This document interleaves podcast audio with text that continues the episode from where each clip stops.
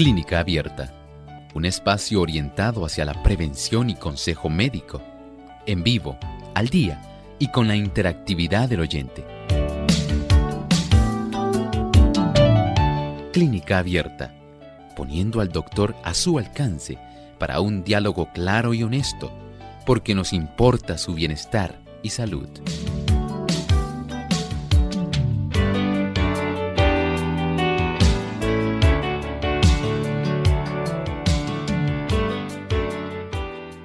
Bienvenidos a Clínica Abierta. Nos complace sobremanera saber que usted está acompañándonos en esta edición hoy, donde usted puede hacer su pregunta.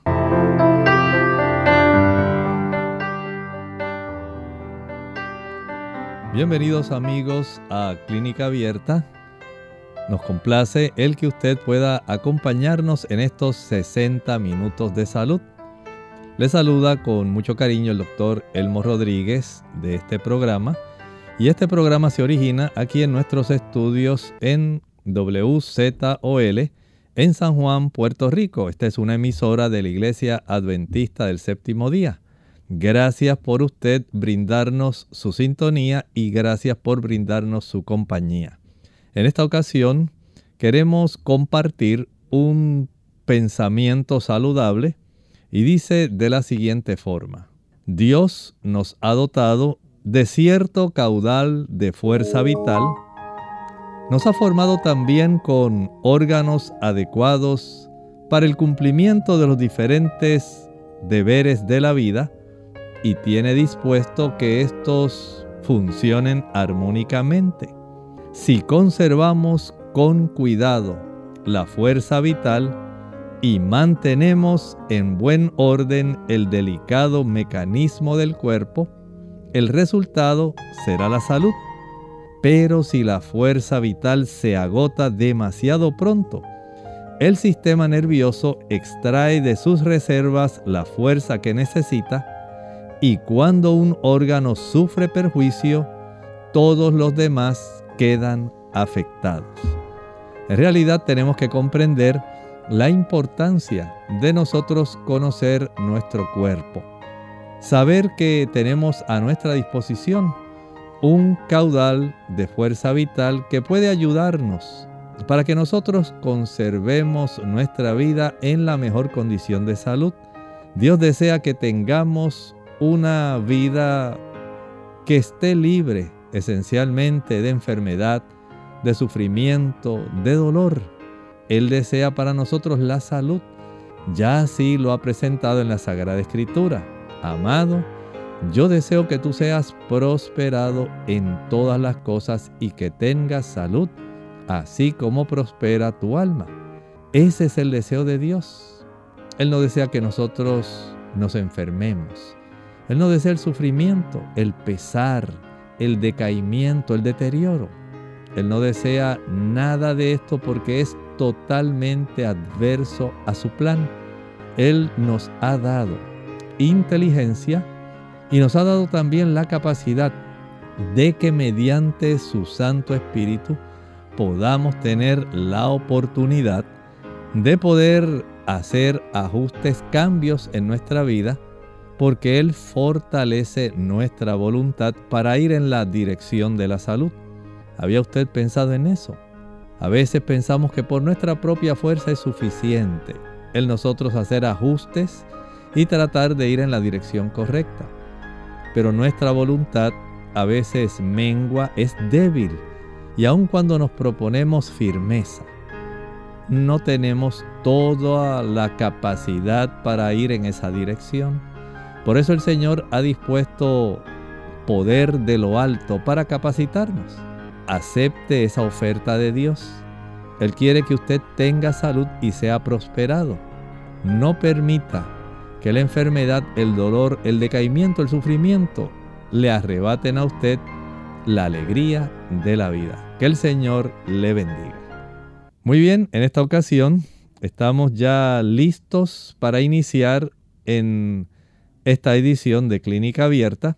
Y por supuesto ya tenemos personas que están muy deseosas de interactuar con nosotros, usted puede darse cuenta de que hay momentos ahora para que usted pueda llamar y también tenemos a través de las redes sociales para que usted pueda interactuar con nuestro chat.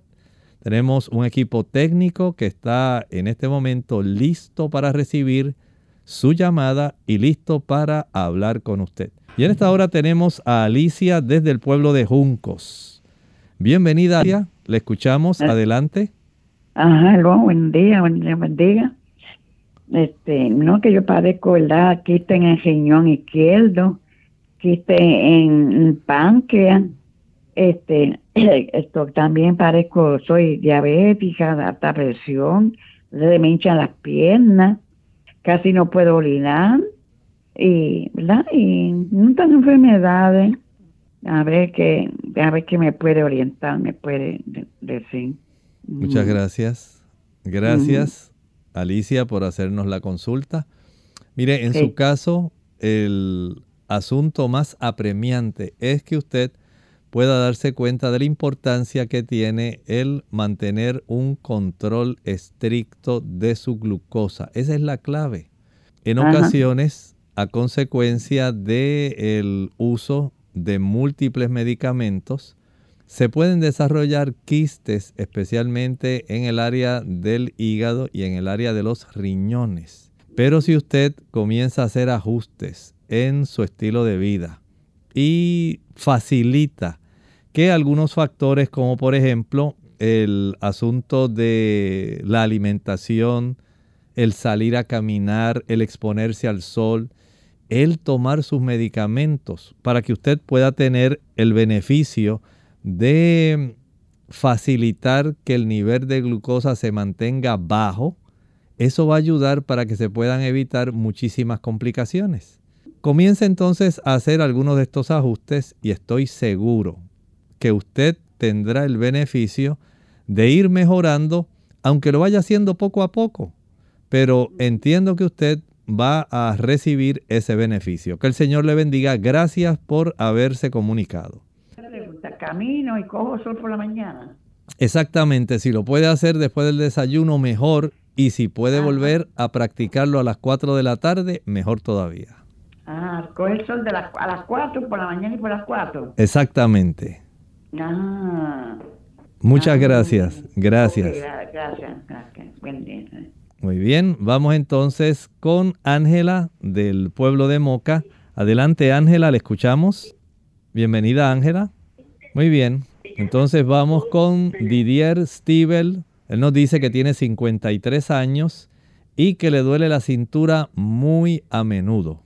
Aquí hay que distinguir entonces si tenemos una situación donde el dolor de cintura pudiera ser por causas discogénicas, es decir, por motivo de algún tipo de daño, alguna herniación, algún abombamiento que pueda surgir a nivel discal, alguna compresión de una raíz nerviosa, o sencillamente si es un dolor muscular. Muchas personas, digamos, del total de personas que pueden quejarse de lumbago o lumbalgia. Son términos que médicamente acuñan el dolor de espalda baja en la zona lumbar. En esa área generalmente el dolor tiende a ser por causas musculares, causas inflamatorias en esos músculos pero no siempre es por causas musculares. De ahí entonces que se hace esencial que nuestro amigo pueda, Didier, pueda tener el beneficio de acudir a su médico de tal manera que el médico pueda palpar la zona, verificar dónde se está desarrollando el dolor, darse cuenta también si hay dolor cuando se ejecutan movimientos al agacharse hacia enfrente, hacia atrás, si el dolor es constante, si hay algún tipo de indicación donde él palpe que duela más que en otro lugar, si hay que ordenar alguna radiografía. Todo esto se hace esencial para poder distinguir, saber si el problema que Didier está desarrollando ha sido tan solo una instalación súbita de una contractura muscular o si se ha desarrollado a consecuencia de algún daño a nivel del disco o de los nervios que comprenden esa zona. De esta manera es importante que usted entienda que este tipo de situación amerita ser evaluado, tiene que ir al médico. No es suficiente con que usted lo relate, hacer un buen interrogatorio, hacer un examen físico y si fuera necesario algún tipo de imagen ayudaría para detectar cuál es la situación que en este momento a usted le aqueja.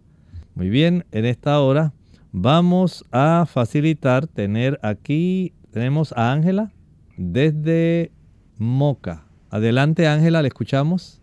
Bienvenida Ángela, buenos días. ¿Nos escucha Ángela? No le escuchamos Ángela, Buenos días Ángela, no le escuchamos.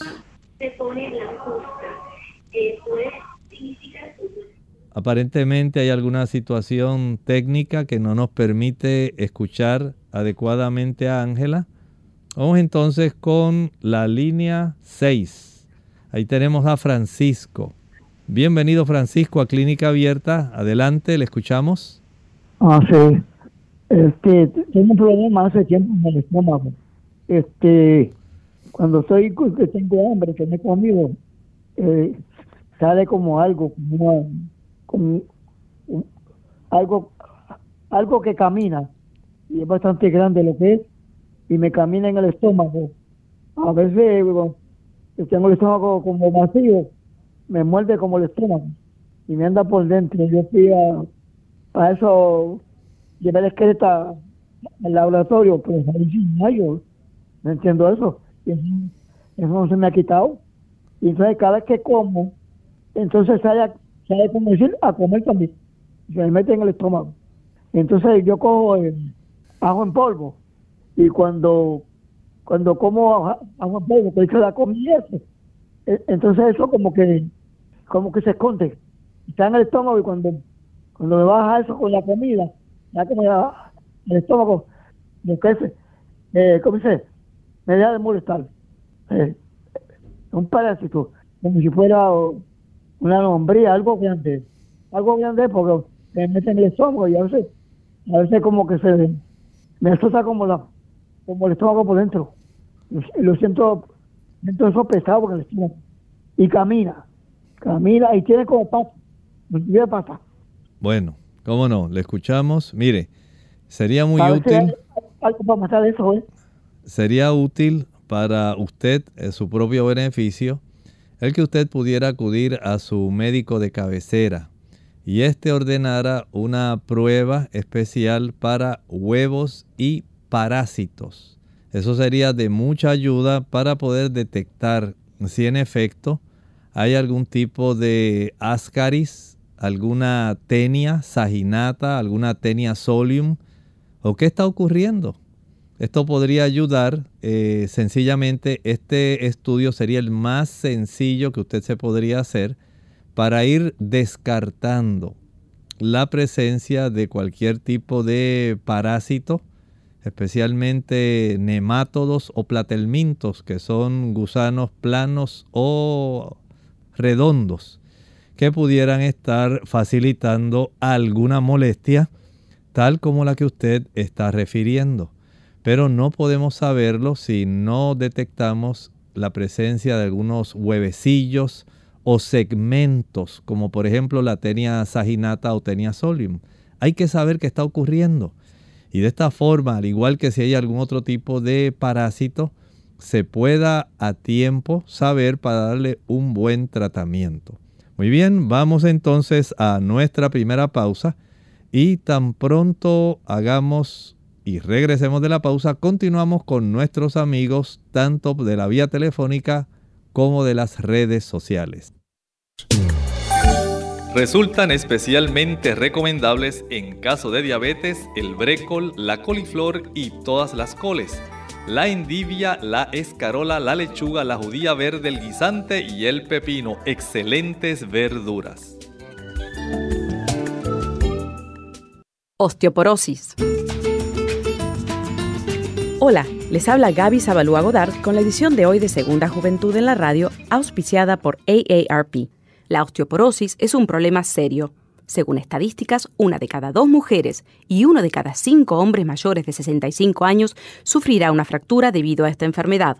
Hasta el momento no se conocen los factores exactos que ocasionan esta pérdida de densidad ósea, pero sí se sabe cómo puede prevenirse e intentar demorar su progreso. Debes incluir cantidades adecuadas de calcio en tu dieta como guía general, se recomiendan aproximadamente 1000 miligramos diarios. Por supuesto, tu médico tomará en cuenta factores como la edad y el sexo para evaluar tus necesidades. No obstante, consumir fuentes de calcio como yogur, queso y leche no sirven de nada si tu dieta no contiene vitamina D, que está aportada por productos lácteos, entre otros, pescados y demás. Además, es importante exponerse al sol unos 15 minutos diarios. Esto es básico para ayudar al cuerpo a absorber mejor el calcio. La prevención de la osteoporosis también está dada por el ejercicio regular. Ejercicios como caminar y levantar pesas son los mejores. Consulta a tu médico antes de empezar cualquier tipo de ejercicios. El patrocinio de AARP hace posible nuestro programa. Para más información, visite www.aarpsegundajuventud.org www.aarpsegundajuventud.org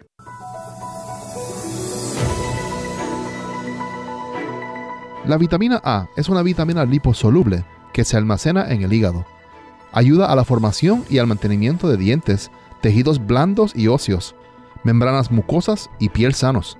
Se conoce también como retinol, ya que produce los pigmentos en la retina del ojo.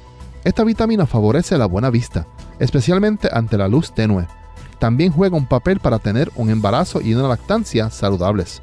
Los alimentos con los niveles más altos de vitamina A incluyen frutas y verduras de color naranja y amarillo, como zanahorias, patatas dulces, mangos y melón, brócoli, espinaca y la mayoría de los vegetales de hoja verde oscuro.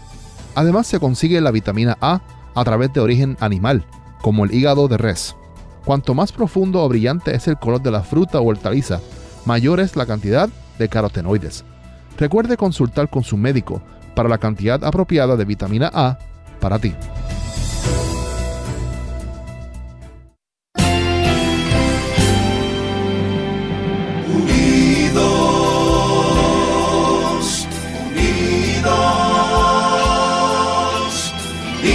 Hacia el cielo siempre unidos,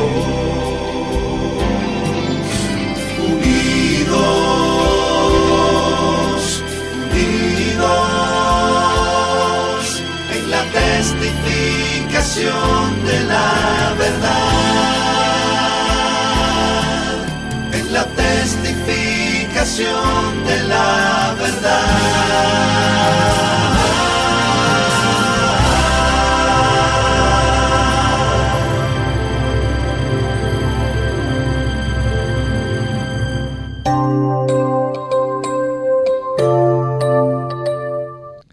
Bienvenidos una vez más a esta sección donde hoy en esta edición de Clínica Abierta usted puede hacer su pregunta.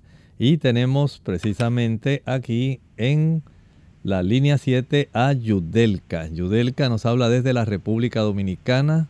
Adelante Yudelka, muy buenos días. Muy buen día. Yo quisiera saber, recientemente yo me hice unas analíticas y salí en el hemograma que eh, tenía prácticamente anemia por algunos factores bajos en, en la muestra. Entonces yo quisiera saber qué podría servir para la anemia y eh, salí con un mioma también en, en los ovarios que mide 2.5 un centímetro. Me gustaría también saber si eso podría incidir en, en la anemia y qué podría también utilizarse para reducir eh, esta problemática. Le escucho por la radio. Muchas gracias. Mire, esta situación cuando las damas tienen miomas uterinos, Este tipo de tumor benigno se desarrolla en la capa muscular del útero y en algunas damas esto puede facilitar la abundancia de un sangrado menstrual. A veces puede durar mucho más que lo que normalmente eh, dura una menstruación y se convierte en un término que en la medicina se llama menometrorragia, es decir, tiene abundante sangrado por bastante tiempo. Y el hecho de que esto ocurra con frecuencia y básicamente de una manera casi ininterrumpida puede reducir la cifra de la hemoglobina por la pérdida de sangre que abundantemente se tiene. Todo depende de cuánta sea la cifra de la hemoglobina y el hematocrito que usted tenga. Hay damas que la forma de tratar este problema, si es leve, puede ser proveyéndole hierro, porque la pérdida de sangre a consecuencia de esto, pues generalmente se corrige con hierro, pero Mientras usted tenga el problema de un sangrado abundante, no se va a corregir. Habría que trabajar directamente con el problema del mioma. En algunos casos, la anemia puede ser de tal severidad que en la medida que se acerca a 7 gramos, ya usted va a requerir transfusión sanguínea. De esta manera, entonces, el médico que la atiende, el ginecólogo, viendo cuál es la cifra de hemoglobina y del hematocrito que usted tiene, cuál es su cuadro clínico, cómo usted se siente, si se marea con frecuencia, si se agacha y se levanta y siente que se va a desmayar, si usted se desvanece, a veces pierde la memoria, se queda en blanco, eh, si usted de momento siente como que ya está escuchando a las personas bien lejanamente y de momento se queda dormida o no tiene fuerzas. Todo eso hay que tomarlo en cuenta. Porque dependiendo de la severidad del cuánta haya sido la pérdida, entonces así es el tratamiento. Pero si usted pudiera hacer ajustes en relación a su mioma, en ocasiones son sencillos son pequeños, pero en otras ocasiones van creciendo, son múltiples y dependiendo de la ubicación. Así es entonces el cuadro clínico del paciente. Puede ser que esto se perpetúe a no ser que usted eh, sufra, digamos, alguna cirugía donde se extraiga ese mioma solo. Hay ginecólogos que hacen ese tipo de cirugía hay otros que se limitan más bien a la extracción del útero completo. Y de esta manera, pues la dama eh, tiene ya la forma de evitar directamente ese sangrado. Pero en su caso, usted podría empeorar si usted, por ejemplo, está sobrepeso. A mayor sobrepeso, la grasa funciona como una hormona facilitando más bien funciona como una glándula y facilita que se produzca mayor cantidad de estrógenos. A mayor cantidad de estrógenos, más influye en el área del músculo uterino, desarrollando un mioma que va creciendo o múltiples otros miomas. El hecho de que usted consuma especialmente leche y huevos puede facilitar un estímulo estrogénico a este útero para que desarrolle miomas adicionales y se agrave su situación. El asunto sería que usted pudiera evitar estimular el desarrollo, el agrandamiento de estos miomas, porque mientras más se agrande, mientras más puedan desarrollar otros miomas adicionales, usted continuará con el problema del sangrado y esto perpetuará el problema de su anemia. Haga ajustes ahora a tiempo, de tal manera que su cuerpo pueda corregir ese exceso de estrógenos y se puede evitar todo el problema. Si a pesar de eso persiste su situación, es necesario que usted vaya al ginecólogo para que él haga una evaluación general de su caso y si fuera necesaria entonces la extracción del útero por beneficio de evitar un continuo descenso de su hemoglobina y de su malestar, esta pudiera ser una ayuda peculiar en su situación. Vamos entonces nuevamente a María. María nos habla también desde la República Dominicana. Bienvenida María a Clínica Abierta. Adelante, le escuchamos. Saludos María. Buenos días. Perdimos contacto con María, pero tenemos también a Ana Mojica. Ella dice que su vecina tiene un edema y ella desea saber qué medicamento natural puede usar. Bueno, ese tipo de edema no se alcanza a distinguir eh, la forma como lo escribió. No puedo descifrar qué es el tipo de edema que ella tiene. Es un término que no había visto. Dice edioedema. Sí conozco mixedema y hay otros tipos, pero este tipo de edema no lo había visto. Si usted pudiera clarificar el término, con mucho gusto le podríamos ayudar. No sé si se refiere solamente a edema solo o edema en el dorso de las piernas o algún tipo de clarificación nos ayudaría. Así que Ana Mojica, si usted tiene la oportunidad y clarifica la consulta nos gustaría. Muy bien, continuamos entonces con Mari de la República Dominicana. Ella nos dice que su mamá tiene 90 años y tiene problemas de circulación. Tiene los pies y parte de las piernas llenas de escamas muy resecas. Y esa parte de la piel se le pone negra. Yo le quito un poco y vuelve y le sale. ¿Me puede ayudar? está correcto quitar esas escamas que se le puede administrar.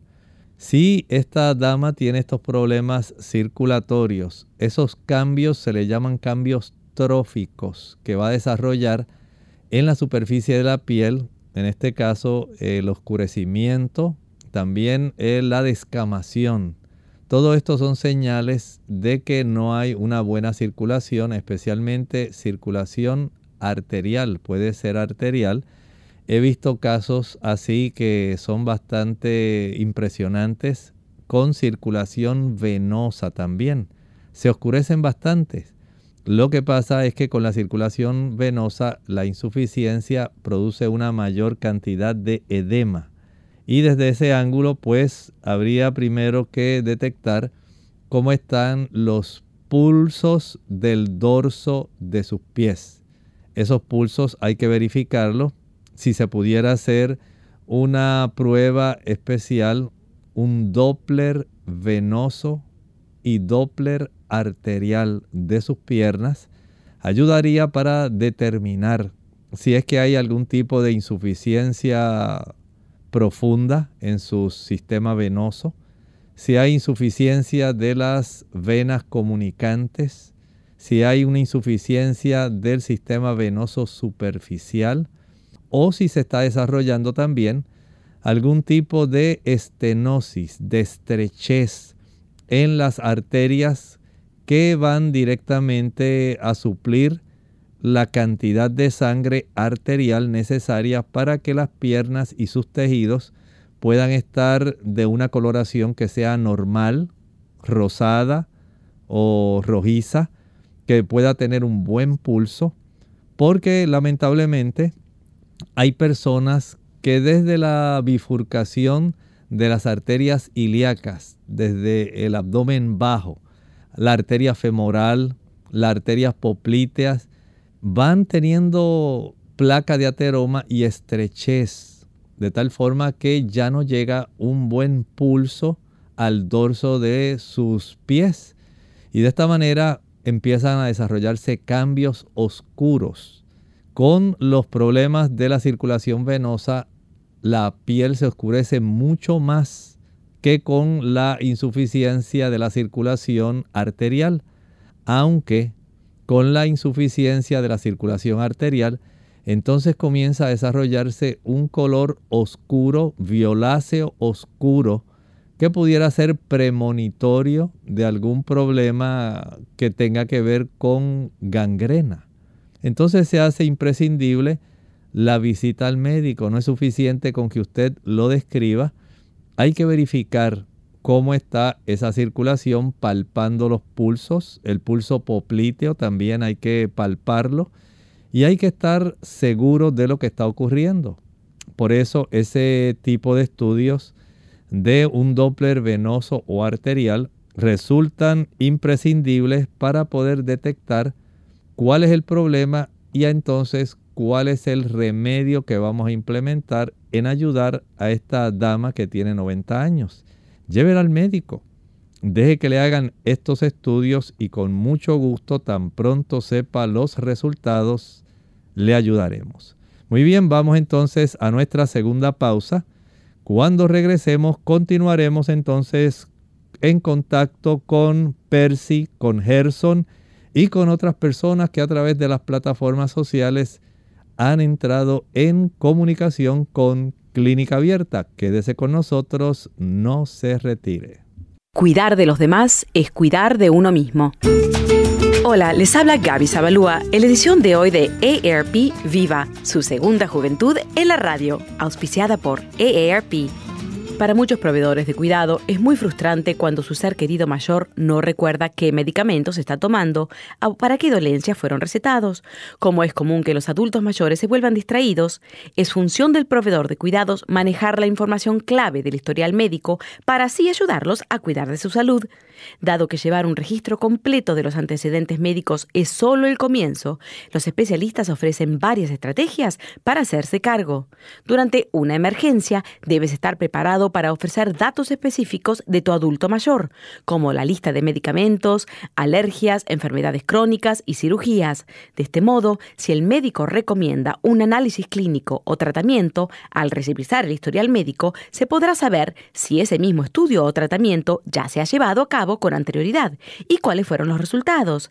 Es sorprendente el número de veces que una persona mayor repite sin darse cuenta los estudios al cambiar de médico. El historial puede ser escrito en una hoja de papel, en una ficha clínica o en un archivo de computadora. Lo primordial es que esté actualizado. El patrocinio de AARP hace posible nuestro programa. Para obtener más información visita aarp.org oblicua viva. Dormir de 7 a 8 horas por noche, tomar vacaciones, dedicar tiempo a la recreación, disfrutar de un sano pasatiempo, involucrarse en actividades que renueven el organismo y ayuden a romper la rutina diaria. Eso es el descanso que tu cuerpo necesita.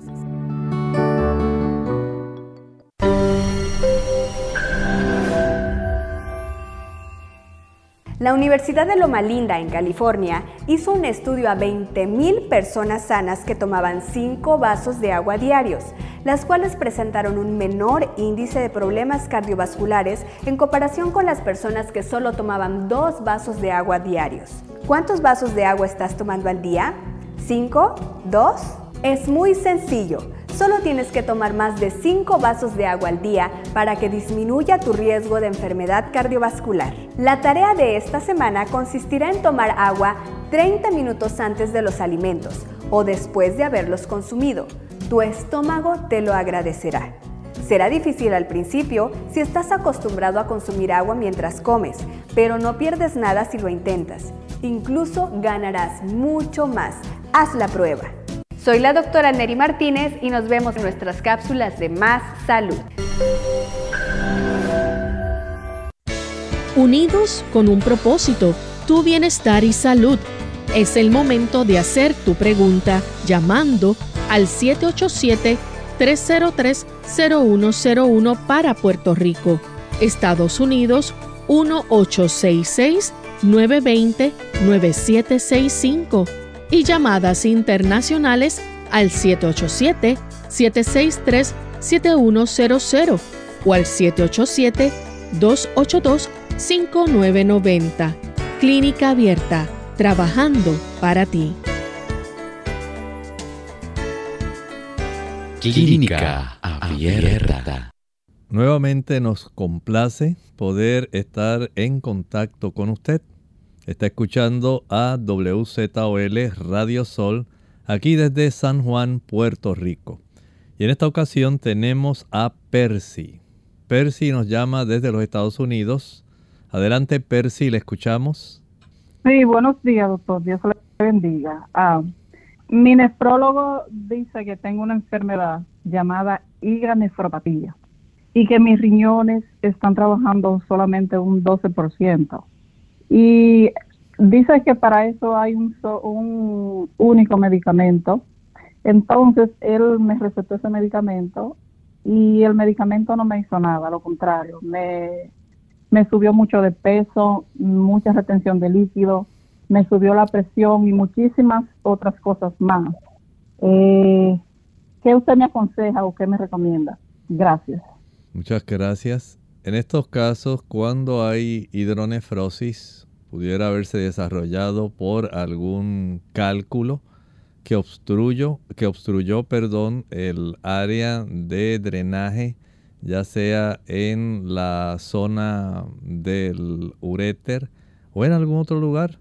Esto pudiera entonces haber dañado la capacidad de filtración de estos riñones y lamentablemente se ha desarrollado esta reducción en la razón de filtración glomerular que ahora le está reportando en un 12%.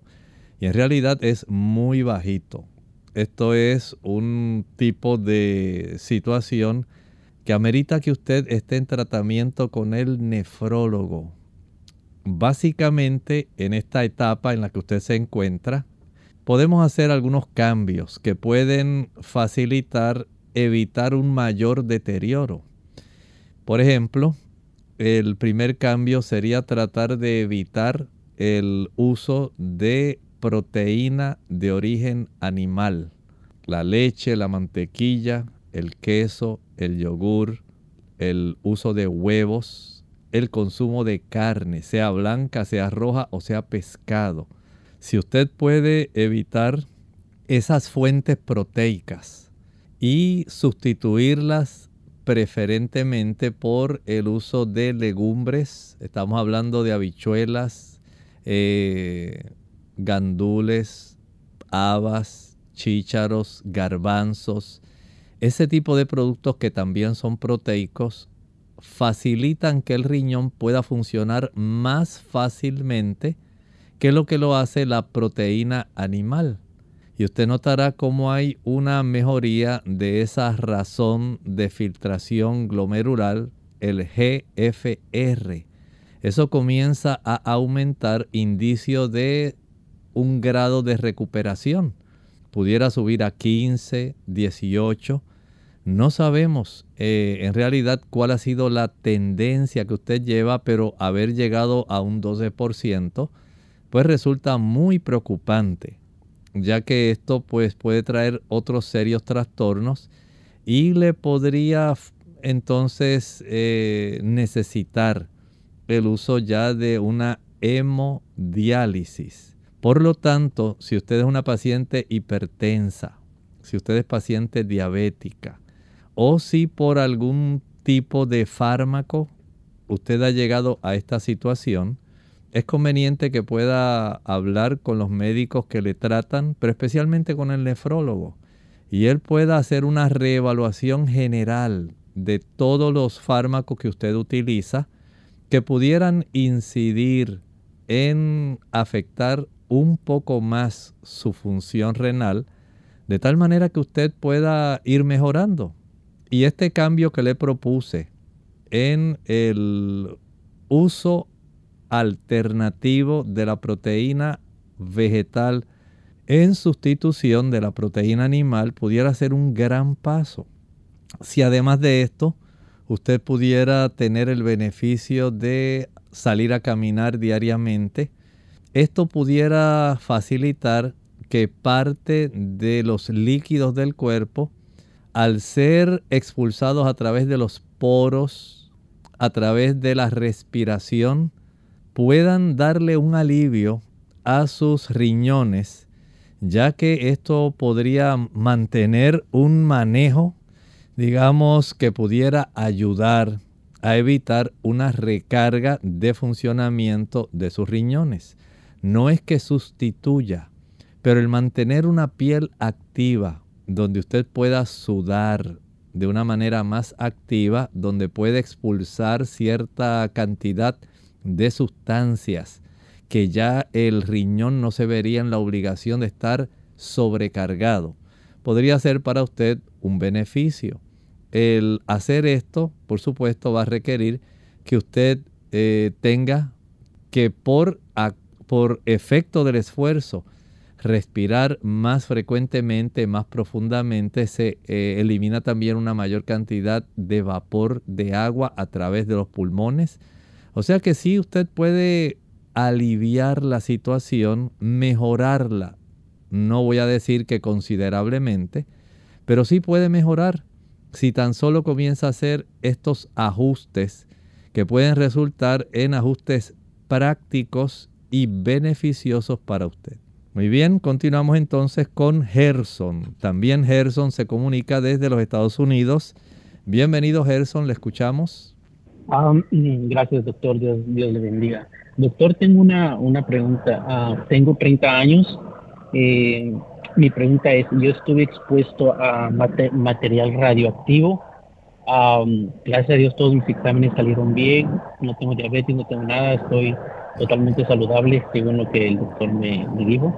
Pero me recetaron unas pastillas de yodo, que tenía que tomar yodo por, por alrededor de tres semanas. El problema está que esas pastillas están muy, las siento muy pesadas y siempre que las tomo me da, me da náusea. Entonces yo quería saber si hay alguna otra manera, una manera natural o algo, de poder consumir yodo para según eso es lo que me va a ayudar por el, por el tema que estuve expuesto a, material radioactivo. A mí me gustaría escuchar la respuesta por el teléfono, doctor. Gracias y que Dios le bendiga.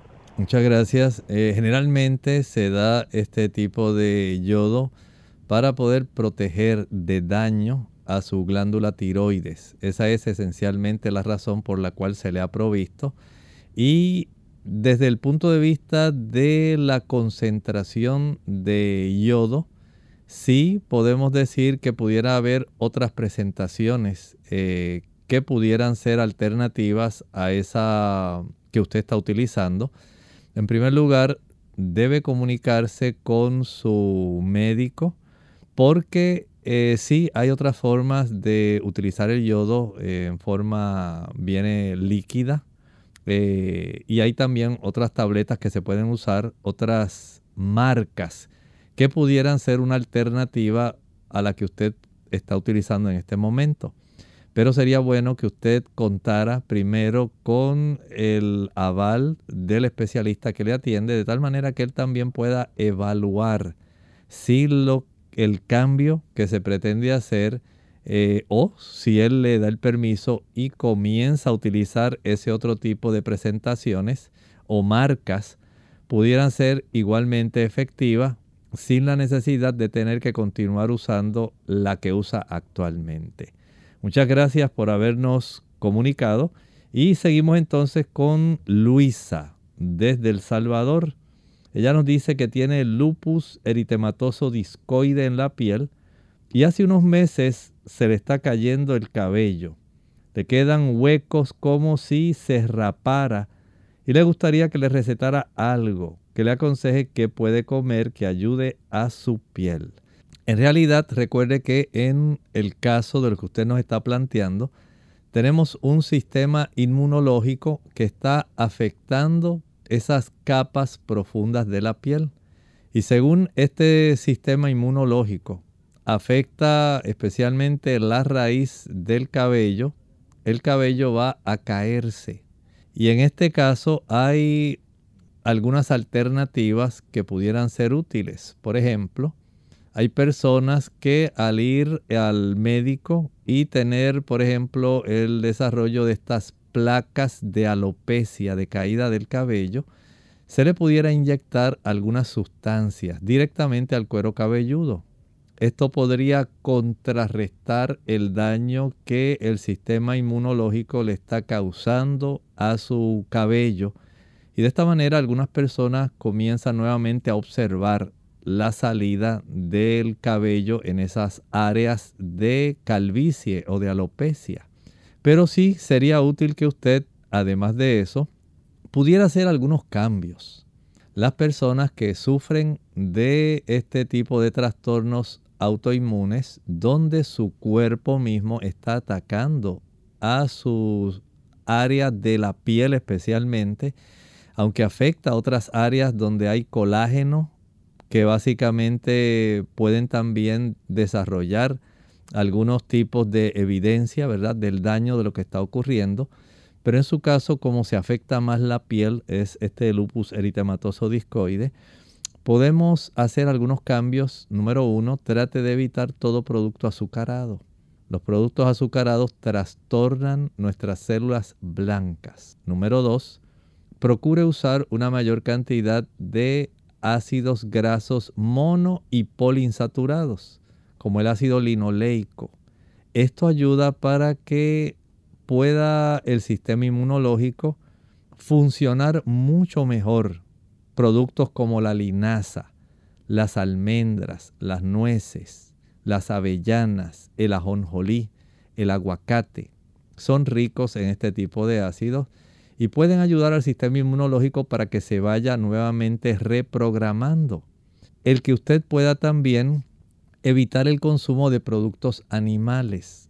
Los productos animales estimulan demasiado al sistema inmunológico, ya que la ingesta de esos productos va a contener una serie de proteínas y sustancias que pueden trastornar la forma como el sistema inmunológico entiende cierta cantidad de proteínas y sustancias que son ingeridas al consumir los productos animales y que al estar presentes, al incorporarse a nuestro cuerpo, atrae la presencia de productos inflamatorios y células inflamatorias, lo cual le brinda la oportunidad de producir daño en áreas, en su caso, la piel. Por lo tanto, el evitar productos que puedan facilitar el desarrollo de trastornos inmunitarios de inflamación crónica, en su caso se convierte en una necesidad. Evitar el azúcar, evitar los productos que son de origen animal, incluyendo los productos marinos, aunque sea pescado, aunque pudiera ser langosta, camarones, calamares, carrucho, pulpo, sardinas. Evite todo ese tipo de productos, ya que todo esto, si bien es cierto que contienen aminoácidos, que contienen grasas saturadas que logran trastornar al sistema inmunológico, entonces evitar ese tipo de productos puede resultar en un beneficio adicional para usted. Procure de una manera preferible, preferente. Utilizar productos que sean más bien vegetarianos, a una mayor cantidad de antioxidantes que se encuentran especialmente en las frutas y en las ensaladas, a una mayor cantidad de sustancias que contengan, digamos, flavonoides, sustancias que contengan una mayor cantidad de vitamina C, usted va a mejorar su sistema inmunológico. Y de esta manera, al quitar de en medio estimuladores como los que se encuentran en los productos animales para dar señales que puedan trastornar el funcionamiento del sistema inmunológico, ya usted se ve en una posición de ventaja protectora. Pero tiene que hacer esos cambios. No es asunto solamente de usar una pastilla o un producto. El que usted también pueda decidir caminar cada día, no necesariamente al sol. Usted puede levantarse temprano, desayunar temprano. Y una vez desayune salir a caminar cuando el sol cuando el sol está suave, cuando es el sol al cual se exponen los bebés cada mañana que no mancha, que no le va a afectar para nada su piel. Un sol suave, antes de las 8 y 30 le puede ser de mucho beneficio. Verifique también cómo está la cifra de su vitamina D sanguínea. Esto puede ayudar también para que su sistema inmunológico esté funcionando mucho mejor. Trate de acostarse temprano. el hecho de que usted pueda acostarse 8 y 30, 8 y 45, facilita que su sistema inmunológico funcione mucho más normal y se eviten trastornos. Y por supuesto, verifique la cantidad de fármacos y el tipo de fármacos que usted toma. Hay medicamentos que usted pudiera estar tomando que afectan su sistema inmunológico. Muy bien, hemos llegado entonces al fin de nuestra programación y le agradecemos a cada uno de ustedes el que nos haya acompañado, que haya podido interactuar con nosotros. Nos ha sido muy placentero haberle tenido aquí en esta edición de Clínica Abierta y por supuesto, le invitamos para que mañana nuevamente nos acompañe. Mañana nuevamente tendrá la oportunidad de volver a plantear alguna consulta, alguna pregunta que usted haya pensado y que usted desea que se le pueda contestar, especialmente a nuestra amiga que nos estaba hablando del edema. Como le dije, sería bueno saber si era angioedema, mixedema, qué tipo de edema. Y esto podría ayudarnos a clarificar y poder dar una respuesta mucho más precisa. Gracias por acompañarlos, pero no nos despedimos sin tener este pensamiento bíblico final. Hablábamos en relación al versículo 1 del capítulo 15 del libro de Apocalipsis. Allí nos dice, y vi en el cielo otra señal grande y admirable, siete ángeles que tenían las siete plagas postreras, porque en ellas se consumaba la ira de Dios. Ciertamente el tiempo de misericordia, el tiempo de gracia, va a finalizar en algún momento. En ese tiempo vivimos ahora. Es el tiempo de la oportunidad el tiempo durante el cual la misericordia de Dios se extiende a usted y a mí. Es la oportunidad durante la cual en este momento Jesús, nuestro sumo sacerdote, intercede en el lugar santísimo del santuario celestial. Pero Él no va a estar indefinidamente, perpetuamente haciendo esa función. Él anhela reunirse con usted y conmigo. Él desea llevarnos a los atrios celestiales, a la patria celestial donde ha preparado lugar para usted y para mí. Y para esto Él tiene que finalizar esa función de ser nuestro abogado, nuestro sumo sacerdote, nuestro intercesor. Y una vez Él finalice de haber ya identificado a todas aquellas personas que anhelan pasar la eternidad con Él, porque le aceptaron como su Salvador personal y permitieron que el plan de la salvación pudiera desarrollarse plenamente en sus vidas, fueron transformados por su Santo Espíritu, entonces Él viene a buscarnos conforme a su promesa. Una vez ya Él haya identificado a esas personas que quieren pasar la eternidad con Él, lamentablemente aquellos que no quieran pasar la eternidad con Él, y que conservan todavía en sus vidas el pecado, lamentablemente tendrán que ser destruidos, a pesar de que Él los ama. Él no puede permitir que el mal, el pecado, exista indefinidamente, eternamente. Y entonces procede a eliminar el pecado y el mal. Esa es la función que en cierta medida llevarán a cabo estas siete plagas postreras que ocurrirán sobre las personas que estén vivas en el momento del regreso de nuestro Señor. ¿Cuántas cosas nos da la Escritura? Pero todavía hay más.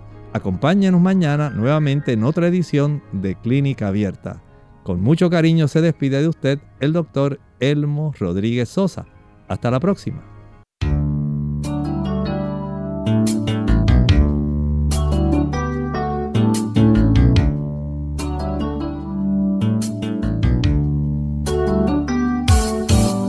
Clínica Abierta. No es nuestra intención sustituir el diagnóstico médico. Antes de poner en práctica cualquier consejo brindado en este programa, usted debe consultar con su médico. Hasta la próxima.